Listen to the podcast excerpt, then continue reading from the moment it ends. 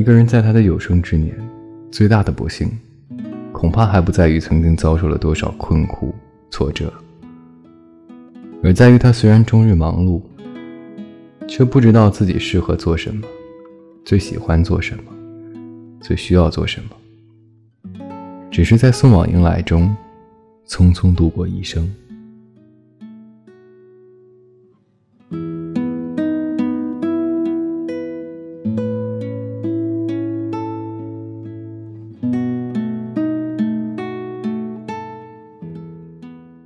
朋友你好，我是微风，欢迎你今天的收听。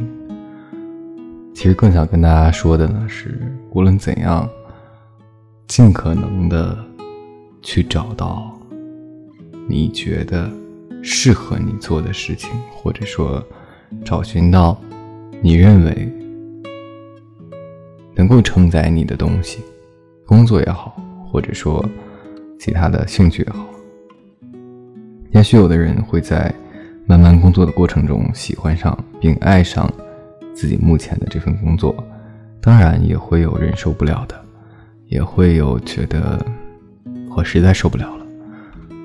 不过没关系啊，人生的每一步可能都会是慢慢的、一点一点的去剖解、去呈现。希望你能够找到那个你喜欢的事情，并以此。作为终身的羁绊。晚安，一夜好眠，让每个睡不着的夜晚有一个能睡着的理由。每晚睡前，原谅所有的人和事。每晚，我在这里等你。就这样。